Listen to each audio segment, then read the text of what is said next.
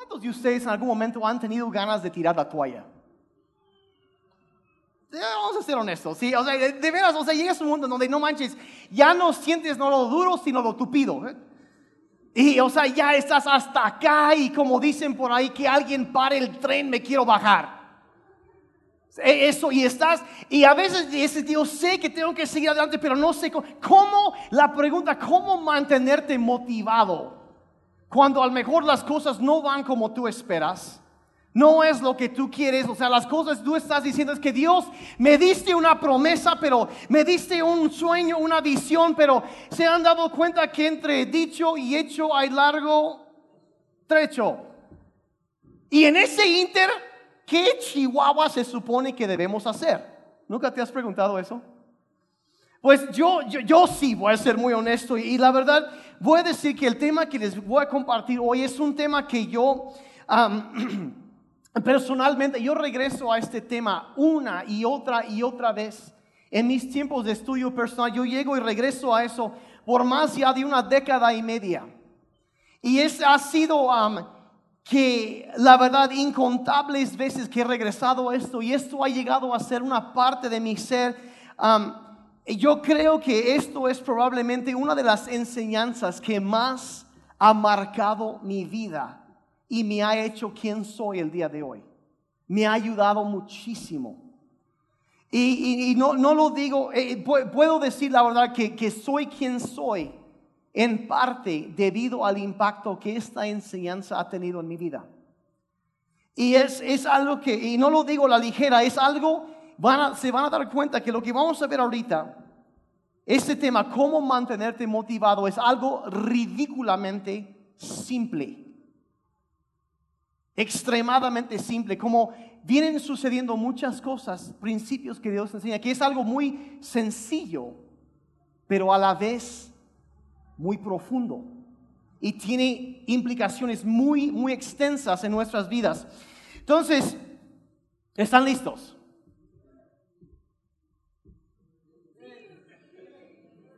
¿Están listos? Ahora, lo que voy a empezar diciendo va a sonar extremadamente raro, pero aguántenme. ¿Está bien? Vamos a la primera imagen que tengo en la presentación. Lo que ven aquí es eh, la cabina de mando en un simulador de vuelo para aviones comerciales.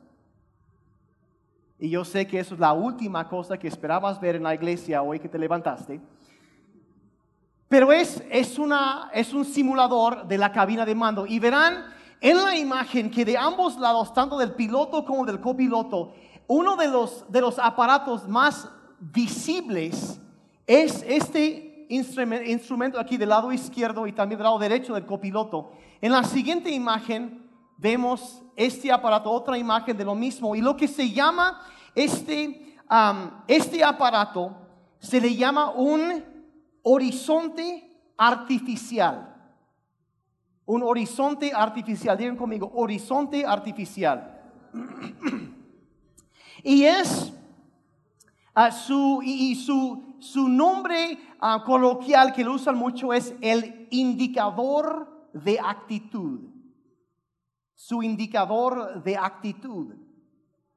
Y es uno de los, de los instrumentos en, en cualquier aeronave, ya sea helicóptero o avión, de los más importantes en todo la aeronave.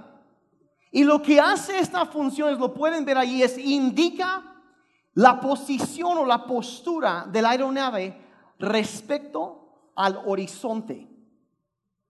Le llaman el horizonte artificial y tiene que ver con la inclinación de la, del avión. Y si vemos ah, la, anterior, por favor, otra vez, muestra, pueden ver lo café, obviamente va a ser el suelo y lo azul es el cielo.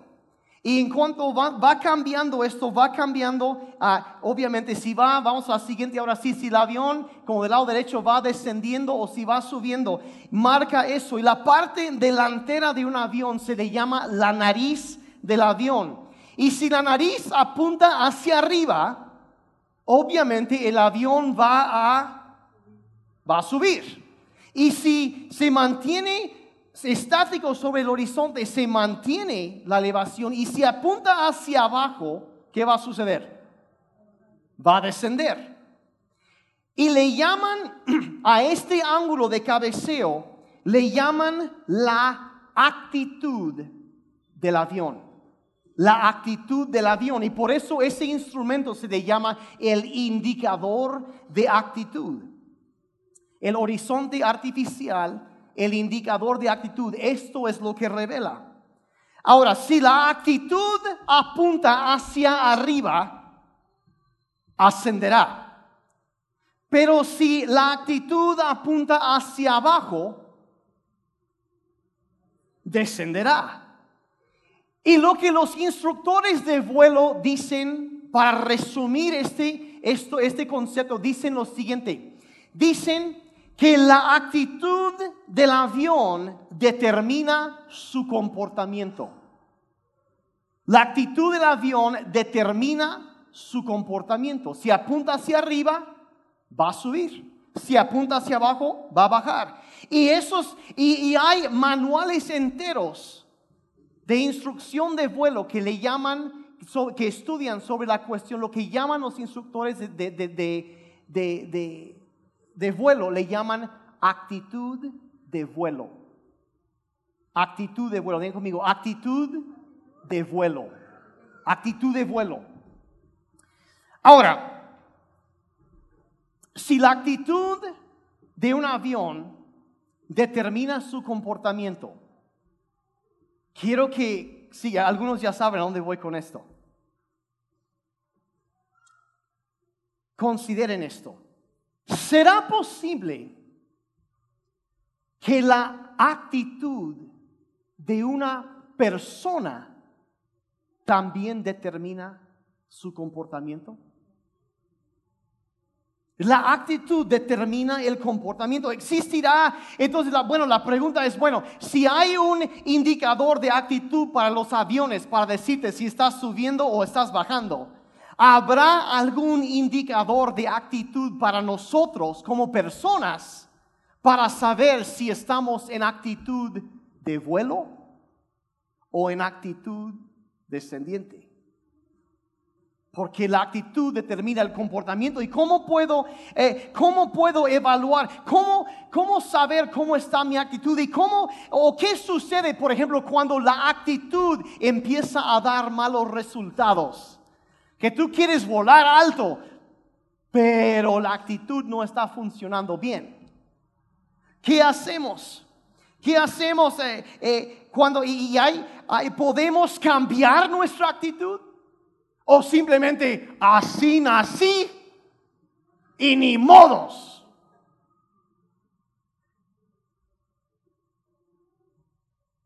O aquí va otra. ¿Será que nuestra actitud también afecta a la gente alrededor de nosotros? Bueno, nosotros sí tenemos un manual de actitud de vuelo sobre la vida. Y se llama la Biblia. Y encontramos ahí Pablo, vean lo que Pablo escribió en Filipenses 2, verso 5, vean esto.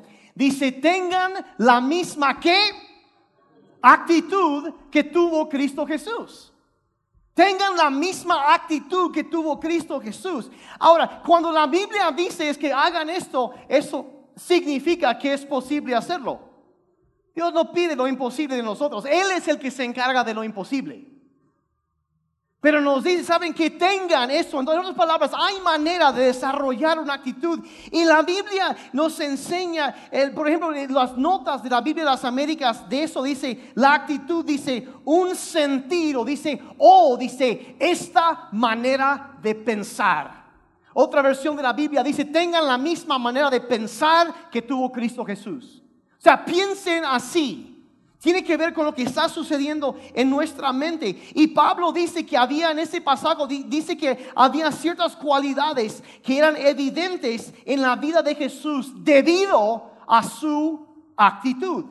¿Por qué? Porque la actitud determina el comportamiento. Esta sección ya pasó con 10 y los demás, bueno, ahí están sobre aviso. La actitud determina el comportamiento. Y Pablo nos dice ahí que podemos cambiar nuestra actitud. Y una de las enseñanzas centrales de la palabra de Dios es que cuando tú quieres ver un cambio en tu vida, tiene que empezar en tu mente. Veamos lo que dice en Romanos 12, verso 2. Dice, no imiten las conductas ni las costumbres de este mundo. Sí, ahí dentro dice que tiene que haber algo diferente en nosotros como hijos de Dios, como creyentes, algo diferente en nosotros. Dice, más bien dice, dejen que Dios los transforme en personas nuevas al cambiarles. ¿Qué dice? La manera de pensar. ¿Cuántos de ustedes quieren crecer en la vida? ¿Quieren cambiar? No puede haber crecimiento sin cambio para aquellos que se resisten al cambio. No puede haber mejoría sin cambio. Y Pablo dice que la manera de, que Dios transforme nuestra vida en, y ser personas nuevas es cambiar nuestra forma de pensar. Y luego dice lo siguiente, dice, entonces, o sea, después de que permitamos que Dios cambie nuestra forma de pensar, dice, entonces aprenderán a conocer la voluntad de Dios para ustedes, la cual es buena, agradable y perfecta. El deseo de Dios para tu vida, para el sueño de Dios para tu vida, lo que Él quiere para ti es algo bueno, algo agradable y perfecto. Pero si quieres conocer y experimentar eso, primero tienes que dejar que Dios vaya cambiando tu forma de pensar. Allí es donde inicia todo el cambio. Todo el cambio empieza ahí. El resultado de una mente renovada, de una actitud cambiada, de pensar de una manera distinta es experimentar y cumplir la voluntad de Dios. De nuevo vemos que nuestra manera de pensar, mi actitud determinará mi comportamiento. No podemos escaparnos de eso, es tan importante. Si yo tengo una buena actitud, una actitud llena de fe, de esperanza. Si yo me levanto en la mañana con la idea de que hoy algo bueno va a suceder y todo el día estoy esperando eso, pues ¿qué creen que va a suceder? Algo bueno va a suceder. Pero si yo me levanto en la mañana y al mejor hoy se va a, se va a morir mi perro. Y al mejor me voy a enfermar. Y, voy a hacer esto y eso. ¿Cuántos se acuerdan en un momento que Jesús dijo lo siguiente? busquen y hallarán. ¿Se acuerdan de eso? ¿Sí? Lo que tú buscas es lo que vas a encontrar. Si tú buscas algo bueno, vas a encontrar algo bueno. Pero si tú buscas alguna falla, algo que señalar, algo que criticar, algún problema, alguna situación, es que los políticos, es que, y andas buscando y buscando y buscando el mal, ¿qué crees que vas a encontrar? Buscas y hallarás. Y entonces la actitud determina el comportamiento y cuando yo entro en una situación con una buena actitud esperando el bien, mi manera de actuar va a ser diferente. Y tengo que aprender eso. Mi actitud determina mi comportamiento y mi manera de pensar afectará mi perspectiva hacia las cosas, las situaciones que yo enfrento. ¿Está conmigo? También serios todos. Ok.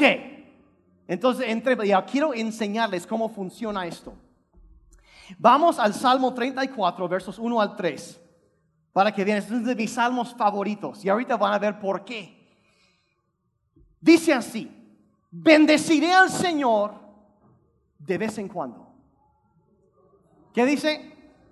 En todo tiempo. Bendeciré al Señor en todo tiempo. Mis labios de vez en cuando, hay ocasiones esporádicamente. ¿Qué dice? Siempre lo alabarán.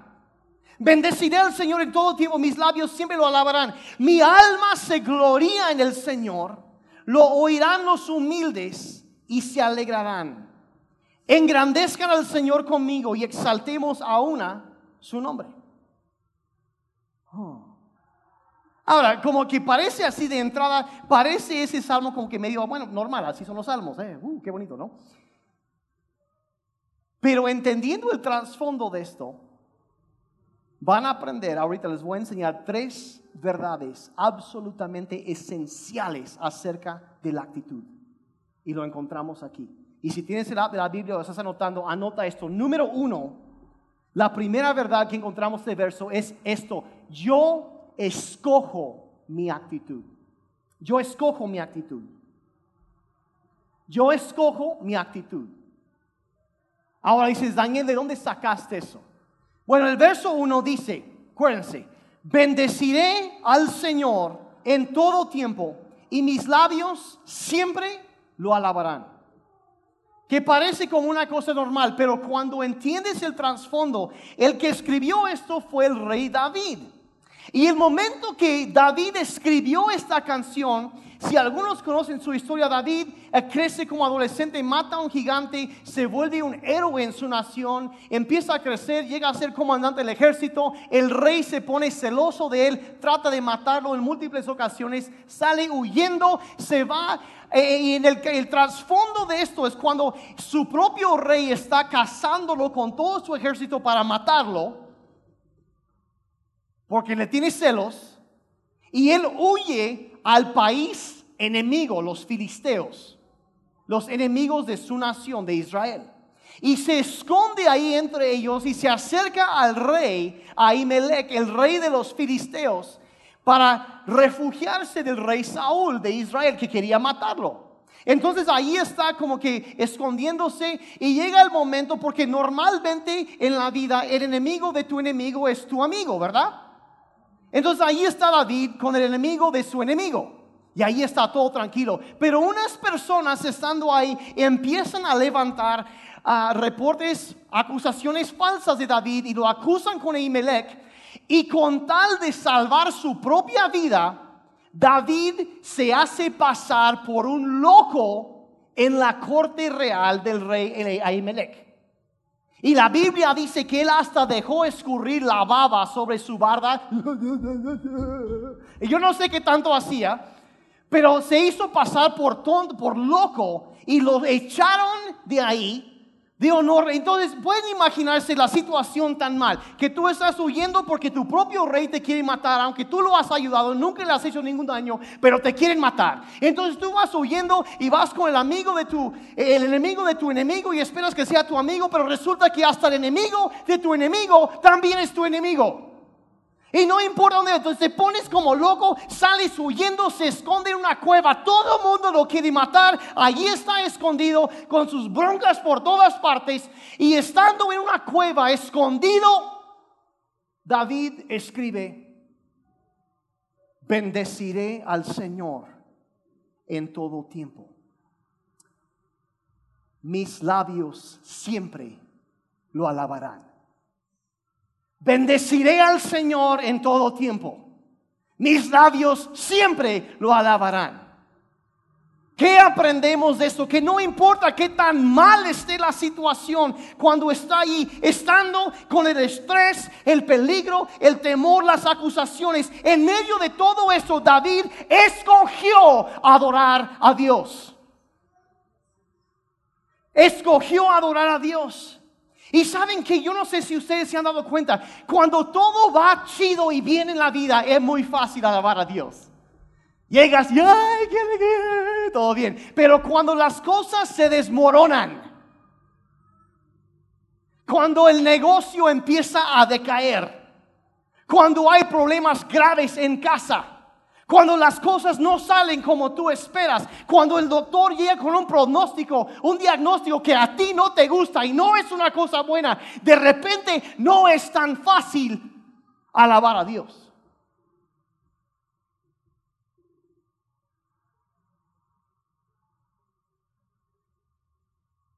Pero si David pudo escoger cómo iba a responder, nosotros también podemos escoger.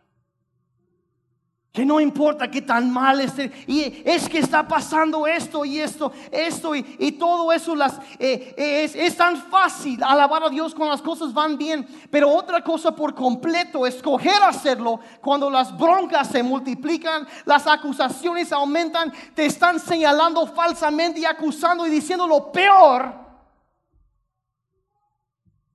Y en medio de una situación terrible, David escoge alabar a Dios. Escoge alabar a Dios. En otras palabras, yo puedo escoger la actitud que yo voy a tomar. Yo puedo escoger. Yo puedo escoger. Mi actitud, ojo, no es el producto de mis circunstancias. No es el resultado de mis circunstancias. Mi actitud es el resultado de lo que yo escojo pensar acerca de mis circunstancias. He ahí la diferencia. Mi actitud es el producto de mi voluntad y en consecuencia yo puedo hacer lo que David hizo, puedo escoger cuál será la actitud que voy a tomar en cada situación que yo enfrento. Yo escojo mi actitud, yo escojo mi actitud. La Real Academia define la actitud así. Dice que es una disposición de ánimo manifestada de algún modo. Una disposición de ánimo manifestada de algún modo. Una disposición. O sea, algo de lo cual dispones. Dispones. Por definición. Dispones de Tú puedes hacer lo que quieres con tu actitud algo que tú dispones, dispones de tu ánimo y tú decides qué es lo que vas a hacer con tu actitud. Yo no soy esclavo de mis circunstancias. Algunos, no, es que no se siente así. Bueno, yo no soy esclavo. Puedo ejercer lo que han llamado la última libertad del ser humano. Y ahorita voy a explicar qué es eso. ¿Cuántos de ustedes han oído hablar o quizá han leído los escritos de un hombre llamado Víctor Frankl? ¿Han oído hablar de este hombre? Algunos sí. Víctor Franco fue un psiquiatra austriaco que era judío. Y en la Segunda Guerra Mundial era uno de los, de los psiquiatras más famosos en Europa. Y cuando empezó la Segunda Guerra Mundial, cuando Alemania invadió Austria, empezaron a juntar a todos los judíos para meterlos en campos de concentración. Y Víctor Frankl fue con su familia, fueron arrestados y fueron llevados um, a, varios lugares y él terminó en el campamento de concentración de Auschwitz, que es conocido como el sitio de una de las peores atrocidades en contra de la humanidad en la historia del mundo. El, eh, gran parte del holocausto ahí en contra de los judíos se, dio um, en ese lugar, en Auschwitz. Y Víctor Franco estando ahí, toda su familia, su esposa, sus tíos, sus padres, todos sus hermanos, menos una de sus hermanas, fueron muertos en las cámaras de gas. Pero él era un hombre y a, él le hicieron, hasta le quitaron su anillo de bodas por el oro que contenía. Le quitaron todo. Y en medio de todo el sufrimiento, en todas de las cosas horribles que pasaban, él, él ahí estaba y lo agarraron porque físicamente pues era más o menos fuerte. Entonces lo agarraron y lo, pusieron, lo, lo, hicieron como parte del el grupo de trabajo forzado. Después de que habían desnudado a toda la gente, les habían quitado hasta los, si había oro en sus dientes, les arrancaban los dientes de todos los nazis, eran una cosa horrenda, eh, absolutamente demoníaca y espantosa. Y metían a la gente en las cámaras de gas, les inyectaban, metían el vapor de, de, cianuro para que la gente se muriera. Y después de que estaban todos muertos, Víctor Franco era de los que trabajaban sacando a los cuerpos para enterrarlos en fosas comunes. No exactamente, si tú piensas que tienes un mal trabajo, no estás tan mal, me explico. Y él escribió después, dice que él estaba allí Y dice, y un día reflexionando, un hombre tan inteligente, un hombre muy, muy, muy sobresaliente, él estaba reflexionando y dice, se dio cuenta, me di cuenta un día de que había algo. Dice, los nazis me habían quitado todo. Me quitaron a mi familia, me quitaron esto, me quitaron aquello, me privaron de mi libertad, me quitaron hasta mi anillo de bodas. Pasó esto y todo esto y esto, dice, pero me di cuenta una noche de que había algo que nunca podían quitarme. Y fue lo que él después llamó la última libertad humana. Algo que consideraba que había sido dado por, por Dios. Y dice es que ellos me pueden quitar todo lo demás, pero lo único que no me pueden quitar es mi manera de reaccionar o de responder al trato que me están, haciendo, me están dando. Y cuando se dio cuenta, dice, esto llegó a ser como un rayo de luz para su vida. Y empezó a darse cuenta, dice, eso me levantaba, es que ellos no me lo pueden quitar, nadie me puede quitar eso, no importa qué tan mal va, nadie me lo puede quitar. Y dice que este hombre podía entrar a la cámara de gas para sacar los cuerpos de sus compatriotas. Y cuando entraba, que había la gente de la Gestapo, de la policía secreta nazi ahí junto a la puerta, dice, yo les podía sonreír, porque ellos no me podían quitar eso mi libertad de escoger cómo iba a responder ante el maltrato. No me lo podían quitar. Y eso llegó a ser algo que en él creció y creció y creció y empezó a afectar a otras personas. Y él por, las, eso lo levantó y él sobrevivió las cámaras de gas y después llegó a ser un, un hombre tan reconocido que escribió libros, la verdad, buenísimos. Y él llegó resumiendo todo. Él dice, nadie lo puede quitar, nadie, la última libertad humana, nadie puede quitarme la libertad de escoger cómo voy a responder. Y él veía el sufrimiento y dijo lo siguiente, es una cosa que me impacta. Dijo, lo que ha de dar luz tiene que soportar la flama. Sí, cuando tienes una vela ahí, está apagada, no pasa nada. Pero si va a dar luz, tiene que haber una flama, algo tiene que quemarse. Lo que ha de dar luz, dijo él, tiene que soportar la flama. Y él encontró en medio, él encontró en medio de todo ese sufrimiento, encontró que había algo que estaba sucediendo cuando él escogió tomar esa actitud. Y no responder ante el maltrato, sino devolver bien por mal, como dice la Biblia. Él empezó a encontrar esperanza y eso empezó a contagiar a otras personas. No me pueden quitar esa libertad, dijo. Y dijo después, lo que ha de dar luz tiene que soportar la flama. Y si tú estás aquí en esta mañana y tú sientes que estás rostizándote en el mismo infierno por tanto calor, que eh, estás sufriendo, es que siento que todo me estoy quemando, es, es horrible lo que estoy pasando. ¿Sabes qué? Si eso está pasando es porque tú eres una persona destinada a brillar, a dar luz a otros y que vean en ti esperanza por lo que tú respondes. Y debes entender que no tan, no importa qué tan mal te lo estás pasando, ¿saben qué? Alguien más lo tiene peor. Sin lugar a dudas.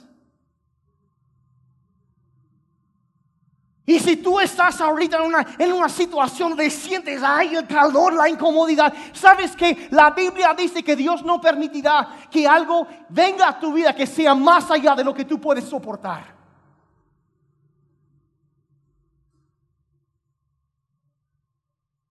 Si tú estás ahorita batallando, es porque tú has sido destinado a brillar, a dar luz. Pero para llegar a ese momento tienes que soportar la flama. Puedes escoger cómo vas a responder. Todo se está viniendo abajo tengo problemas. Eso es, que no tengo dinero. Es que mi matrimonio está... Es que mis hijos. Es que el trabajo. Y eso. Y a pesar de eso, bendeciré al Señor en todo tiempo. Y su alabanza estará de continuo en mi boca.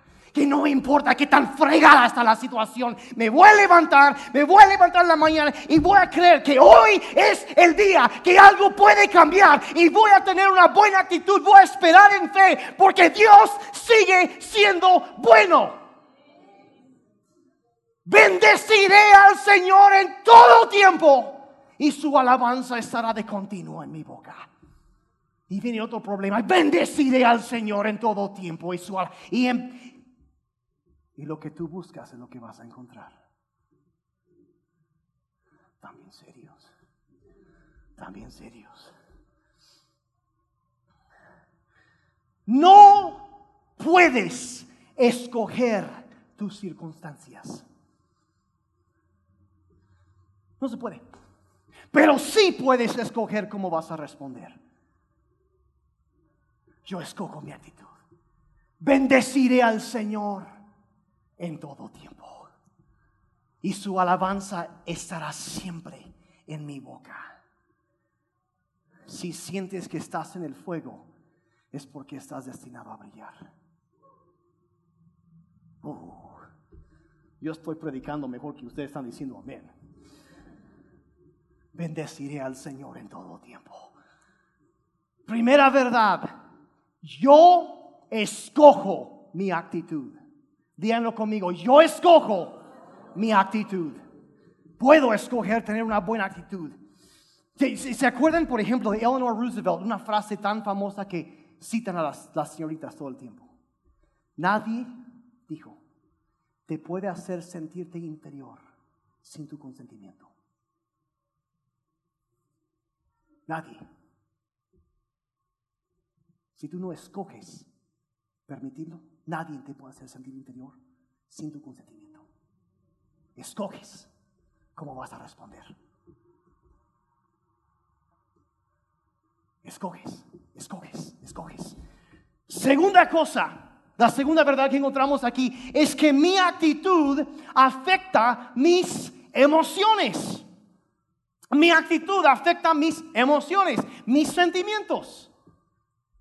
Lo encontramos en el verso 2. Dice, mi alma se gloria en el Señor.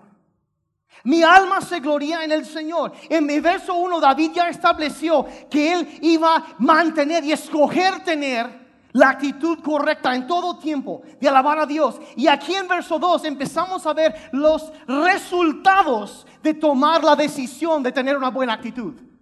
Los resultados de la decisión. Dice aquí, mi alma se gloria en el Señor. O sea, mi alma, cuando la Biblia habla de alma, habla de los sentimientos, de las emociones.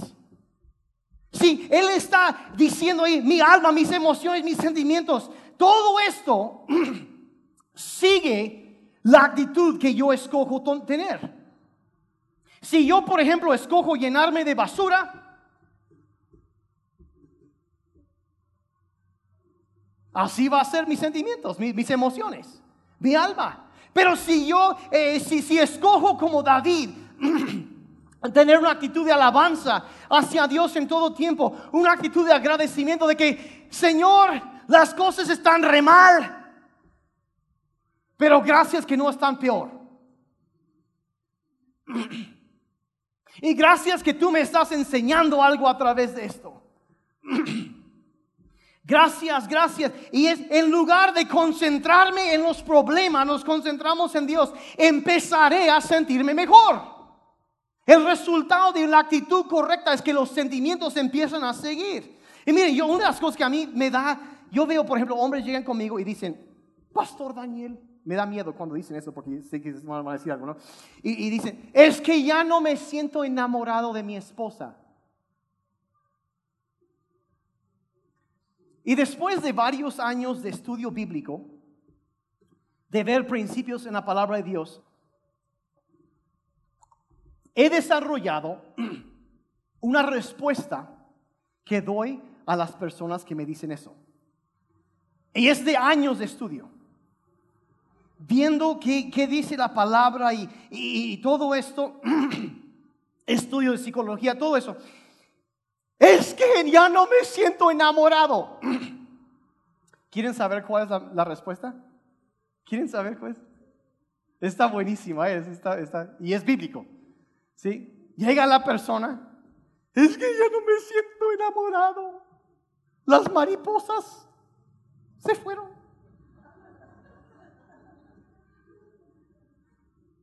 ¿Y quieren saber qué es lo que les digo? Les doy así como 10 segundos de consejería matrimonial. Es que no me siento ¿Listos para la respuesta? Es que no me siento bien. ¿Y qué? ¿Y qué? ¿Y qué? ¿Quién dijo que el amor es un sentimiento? ¿Quién dijo? No es. Incluye, pero no es. El amor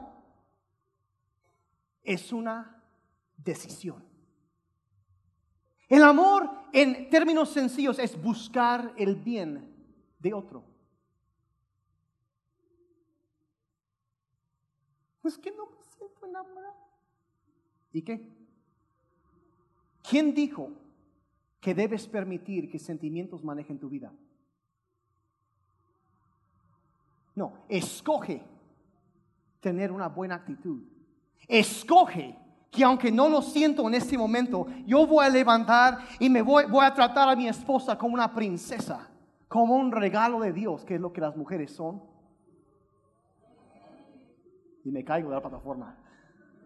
Yo, yo, yo, yo escojo tener, yo escojo hacer esto, hago esto, hago esto, escojo tener la, una actitud de vuelo en mi vida. Me, me voy a levantar y empiezo a tener una buena actitud, me levanto. ¿Y qué creen que va a suceder? La voy a empezar a tratar mejor y los sentimientos regresan porque los sentimientos sigan la actitud, no viceversa.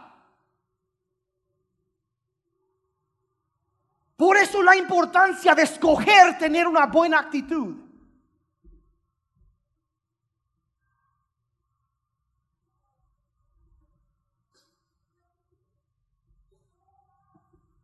Mejor tomamos la decisión de amar, de tratar bien, de atesorar. Y los sentimientos empiezan a regresar. Porque mi actitud afecta mis emociones. Mi alma se gloria en el Señor. Mi alma, y es, es eso entonces, eh, tus sentimientos empiezan a seguir tus decisiones. La decisión que tú tomas de la actitud es lo que va a afectar, empieza a desencadenar todo desde ahí. Entonces, mi actitud es el producto de mi voluntad. Yo la escojo, conscientemente o no. Y mi actitud afecta mis emociones o sea que mis emociones siguen y son subservientes a mi manera de pensar. Y la tercera verdad que encontramos en este pasaje, ya para terminar, es esto, número tres. Mi actitud contagia a otros. Mi actitud contagia a otros. Verso 2, la segunda parte y verso 3 dice, primero él está alabando a Dios y dice, ya me siento mejor. Y luego dice, lo oirán los humildes. ¿Y qué dice? Se alegrarán. O sea que la gente alrededor de mí, cuando yo, cuando me ven en un problema, en dificultades y me ven a mí tomar la decisión de que en todo tiempo bendeciré al Señor. En todo tiempo. Y ven una buena actitud. Eso empieza a levantar. Ven como mi aspecto empieza a cambiar. Y luego se empieza a contagiar con ellos. Y ellos se alegran porque la actitud se contagia. Verso 3, engrandezcan al Señor conmigo y exaltemos a su nombre. Cuando yo escojo tener una buena actitud, a no, no seguir la manada, como Pablo dijo, no piensen como los, de, los demás. Piensa diferente y vas a ver que Dios transforma tu vida. Y yo empiezo a esperar el bien, confiar en Dios. Esa actitud empieza a contagiarse a la gente que me rodea. Es que yo soy el único con buena actitud. Sí, entonces tú cambia la marea.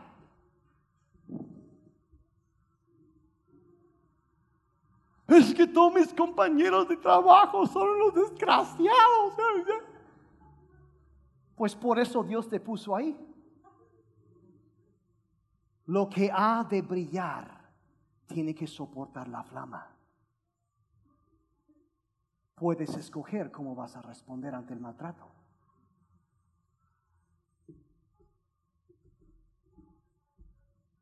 No, pero yo quería que nomás me dijeras ora y todo se va a solucionar. Sí, la oración ayuda. Pero ¿saben qué? Les voy a enseñar una verdad muy sencilla. Dios no va a hacer por ti lo que te ha dicho a ti que hagas. Hay demasiada gente que se escuda, perdón con lo que voy a decir ahorita, es que voy a orar acerca de esto, porque son los flojos y no quieren hacer lo que deben hacer. Dios se encarga de lo imposible. Tú encárgate. Lo que te viniera la mano a hacer, dice la Biblia, hazlo con todas tus fuerzas. Y Dios va a completar. Pero hay gente que por sacatón, ay, voy a estar orando. Ora, pero también actúa. Escoge, actúa, muévete, haz algo. la actitud se contagia. Pero ¿saben qué? Aquí va otro. Eso no solo es cierto en cuanto a las cosas buenas, sino también en cuanto a las actitudes malas. Es por eso que la Biblia dice, y los jóvenes ya saben de esto, el que anda con sabios, sabio será. Y el que se junta con necios, será quebrantado. Necio será. ¿Por qué? Porque las actitudes se contagian. Se contagia, tanto en lo bueno como en lo malo. Por ejemplo, hay varios ejemplos en la Biblia. ¿Se acuerdan una vez los israelitas salen de Egipto, Dios los libera y van y Moisés manda dos espías para hacer reconocimiento ¿no? en, en, Canaán, en la tierra que van a invadir, que Dios les ha entregado. Y, y, y mandan y van dos espías y regresan diez con una mala actitud. Dos tenían una buena actitud y diez tenían una mala actitud. Y llegan, lamentablemente, llegan los de la mala actitud. Primero los de administración se, conocen a esos como las manzanas podridas. Que puede ser una cubeta de manzanas y todo bien, pero si hay una sola manzana podrida en la cubeta, al día siguiente todas las manzanas están podridas. Y por eso le llaman a gente de mala actitud, le llaman manzanas podridas. Y no, no me digas si yo tengo la unción de la manzana podrida. No, no, no, no existe tal cosa.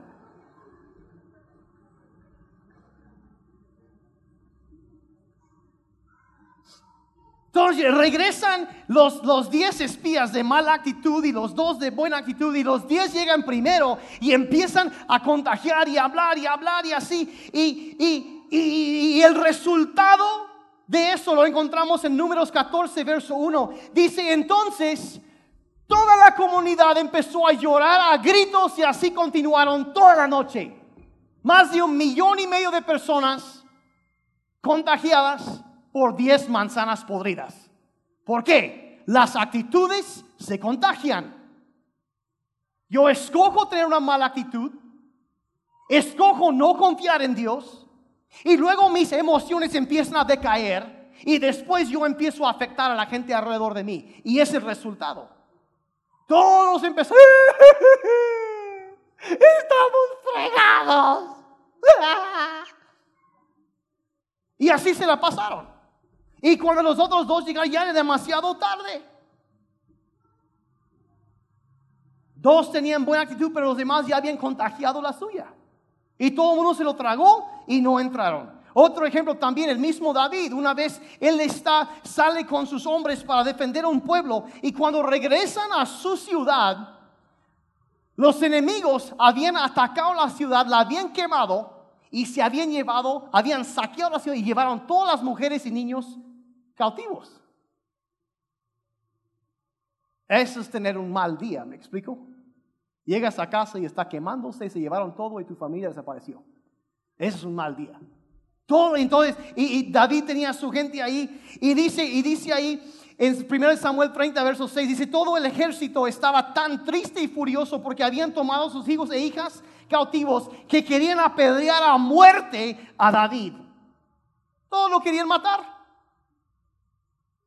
Pero dice, él se alarmó, pero recobró fuerza en el Señor su Dios.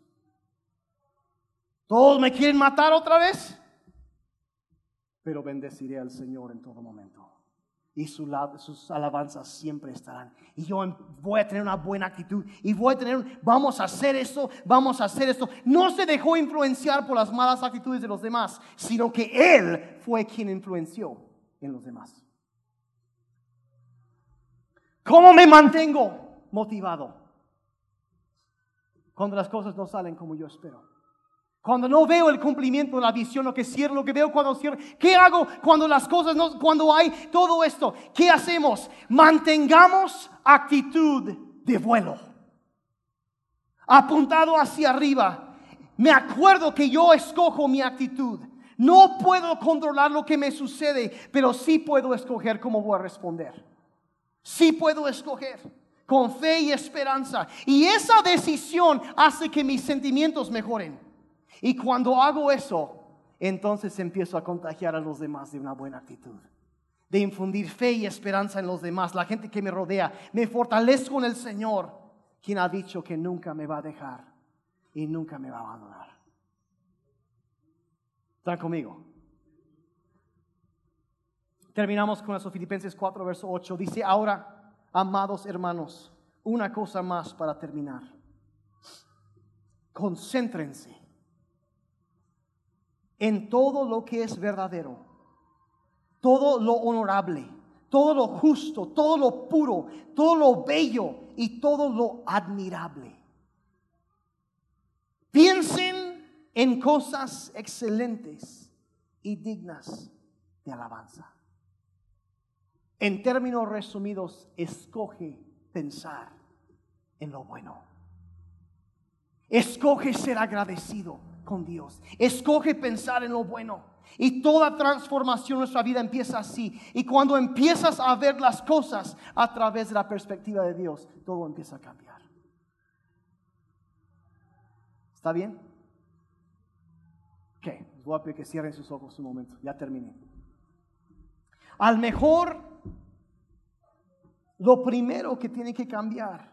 Miren, todos tenemos que cambiar muchas cosas, nuestra forma de pensar. Eso es lo que transforma la vida. Pero a lo mejor el primer paso en eso es empezar a ver la perspectiva de Dios hacia la vida y entender que cada uno de nosotros, en algún momento u otro, hemos pecado, nos hemos alejado de Dios. Y para empezar a ver esa transformación que Dios quiere hacer en nuestra vida, necesitamos tomar el paso de reconocer que, hemos pecado y que necesitamos que Dios nos perdone. Hemos cometido errores y necesitamos, en primer lugar, antes de todo lo demás, resolver las diferencias o restaurar la relación que tenemos con Dios. Quizá para algunos es decir, Señor, perdóname por las veces que yo a lo mejor pensé que es que así he sido, pero la verdad es que escogí tener una mala actitud por tanto tiempo que ya es un hábito. Y estoy viendo que yo necesito cambiar o, quizá y decirle, Señor, perdóname por eso. O quizá eh, pueden ser tantas cosas, o puede ser incluso que nunca le hemos dicho a Dios, ¿sabes qué, Señor? Perdóname, porque yo he vivido mi vida para mí mismo y no lo he vivido para ti.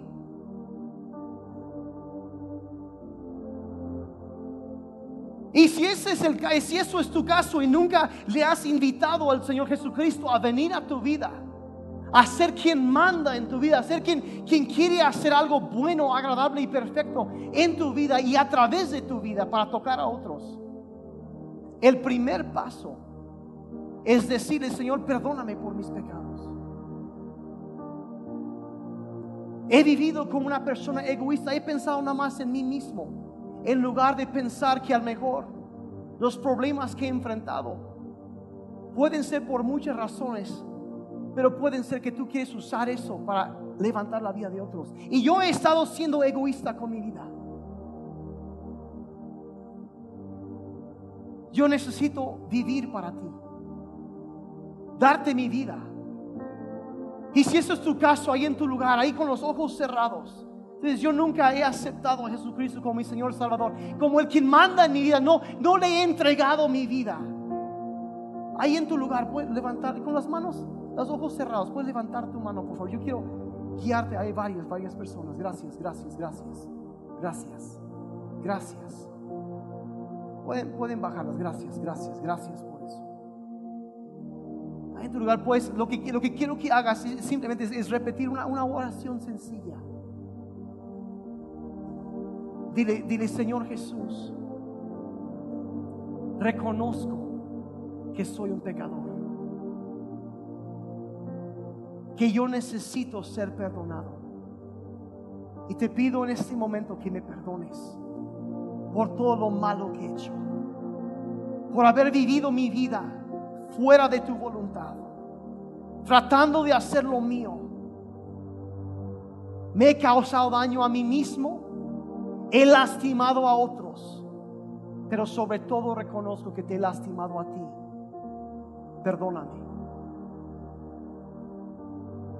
Te pido que me salves. Acéptame como hijo tuyo. Ven a mi vida.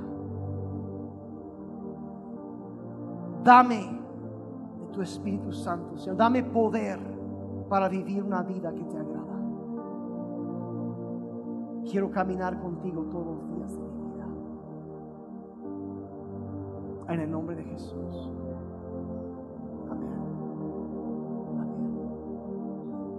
Varias personas levantaron la mano. Vamos a dar un aplauso a esas personas, la valentía y a Dios por la obra de su Espíritu en sus vidas. Y ahora yo quiero, quiero orar también. Celebramos eso porque la Biblia dice que en el cielo hay fiesta cuando uno se arrepiente. Celebramos eso aquí en Saint Church. Pero yo también quiero orar por aquellos que a lo mejor tú estás enfrentando una situación difícil ahorita y ha sido difícil, eh, no, sabes qué hacer. Y tú lo que tú necesitas ahorita es fuerzas nuevas para seguir adelante. Si eso es tu caso, te voy a pedir que levantes tu mano. Yo quiero orar por ustedes ahorita. Levantas, levantas. Padre, Padre tú ves. Ves y conoces aún mejor que ellos mismos la situación que enfrentan. Padre, yo te pido sobre todo que en este momento, Señor, tu palabra dice que cada uno tiene una medida de fe conforme a lo que tú nos has dado. Padre, yo te pido como los discípulos pidieron ese día que dijeron, Señor, aumenta nuestra fe. Padre, yo pido por tus hijos y tus hijas. Señor, aumenta su fe. Padre, trae una esperanza nueva a sus vidas. Padre, gracias que ellos han sido destinados a brillar y Señor, que aunque ahorita hay unas ligeras, momentáneas tribulaciones, Padre, el peso de la gloria que los espera es mucho mayor. Y Padre, yo te doy gracias que lo que ellos enfrentan ahorita, los obstáculos, los problemas en su vida, no los van a detener no los van a frenar, sino que van a levantarlos más altos y van a ir más lejos y van a salir más fuertes de aquel lado. Y un día van a ver para atrás y cuando se sintieron solos, se van a dar cuenta que tú estabas ahí cargándolos, llevándolos, porque tú querías usar aún lo peor que el enemigo quería poner en su vida. Tú lo vas a usar para traer esperanza a los demás. Te doy gracias, Padre, que hay un propósito en el sufrimiento. Te doy gracias, Padre, como Víctor Franco dijo que los que han de brillar tienen que soportar la flama. Y Padre, gracias que tú estás con nosotros, que podremos soportar, podremos salir adelante, porque tú estás con nosotros y tu voluntad se cumplirá en nuestras vidas. Gracias en el nombre de Jesús. En el nombre de Jesús. Y el pueblo de Dios dijo amén. Amén y amén. Den un aplauso fuerte al Señor. Oh, Dios es bueno, es Dios es bueno. Amén y amén.